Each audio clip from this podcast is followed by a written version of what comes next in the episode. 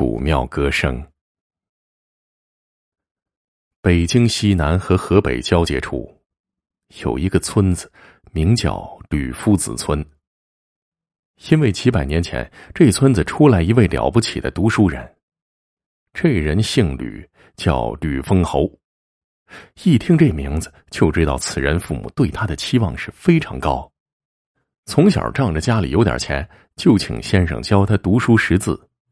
这孩子呢也确实出息，天资聪颖，先生教什么便会什么，没用几年，学识已经超过先生了。从乡试呢一直考到了殿试，从生员考中探花郎，这一下子可不得了啊！小小的山村出了一位探花。这位探花郎做官之后，把一家人全都接到京城生活了，从此就再也没有回来。只是偶尔的花些银子给故里修桥补路，做一些善事。村里的人为了感谢这位探花郎，就把村子改名叫做吕夫子村。这村子呢，现在还存在，当然也就是我的家乡吕夫子村了。今天说这故事啊，和这村子里的一座古庙有关。这座古庙据说还是探花郎花钱修盖的，为的是保佑这一方百姓风调雨顺，日子过得太太平平。可是现如今呢，这座古庙是破败不堪了。我小的时候，每次走到古庙旁边，都不敢抬眼正视，急忙匆匆走过，只因为村子里的长辈们告诉我，不能靠近这庙，这庙里啊闹鬼。寺庙的山门院墙早就没了，唯一剩下的就是一座破败的大殿，里面供奉的佛像也没了。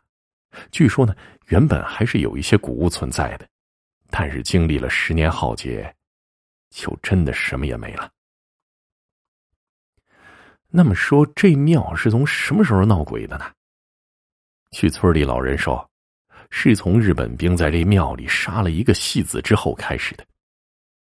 每逢初一十五，住在老庙周边的人家就会听到古庙里传出来咿咿呀呀唱戏吊嗓子的声音。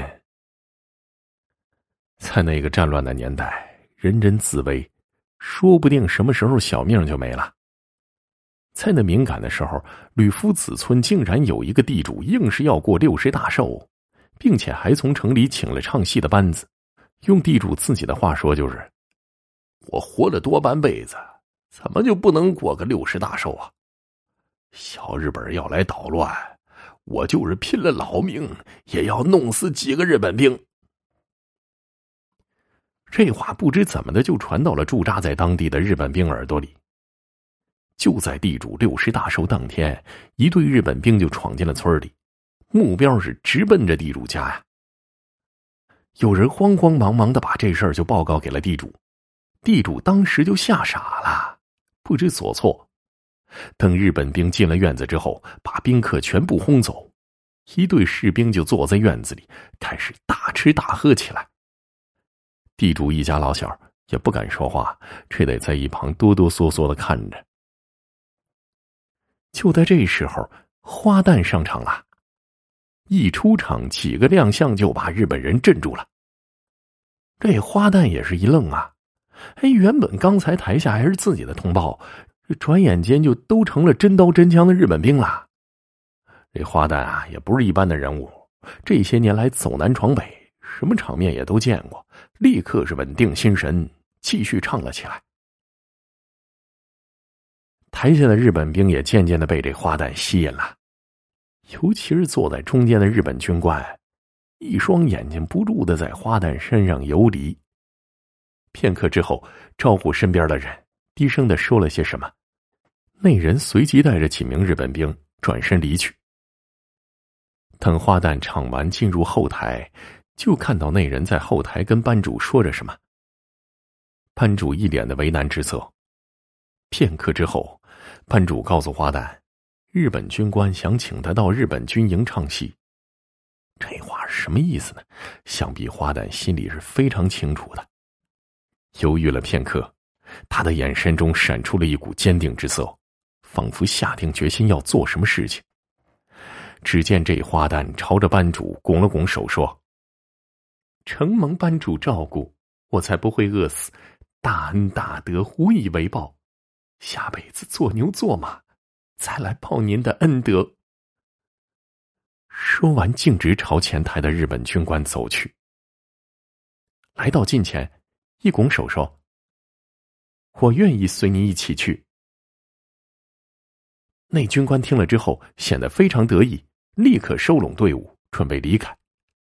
再出大门的时候，还用日语对那地主说了一段话，但是谁也不懂什么意思。那帮日本兵听了之后是哈哈大笑。从这些日本兵的表情可以看出来，肯定不是什么好话。就在这时候，那花旦突然暴起，朝着军官的耳朵就咬去，猛地咬住，用力一扯，只听那军官撕心裂肺的叫喊着。再看那军官的耳朵，只剩下半截了。一群日本兵反应过来，刚要开枪，那花旦仗着台上这么多年的身段功夫，一个翻身，竟然是翻墙而出，逃了出去。去老人回忆，那天那个花旦逃到了村里的古庙里，再也逃不动了。一群日本兵很快就把这古庙包围了，军官就在古庙中把那花旦杀死了。地主一家人满是愧疚的花钱请人为花旦风光大葬，还给了戏班子一大笔的钱财。从那天之后，古庙就多了一丝阴森之气。每到初一十五，这古庙里就会传来咿咿呀呀的唱腔。村里几个胆大的人在夜里进入过古庙里，但是却什么也没看到，只是在他们刚走出古庙的时候。身后就又传来了惊惧声。一九四四年，驻扎在此地的日本兵搬走了，去了哪儿谁也不知道。据说那个半只耳朵的军官疯了，被部队丢了下来。不过后来呢，有人发现古庙附近偶尔会出现一个半只耳的男人，你跟他说话，他只是傻嘿嘿的笑着。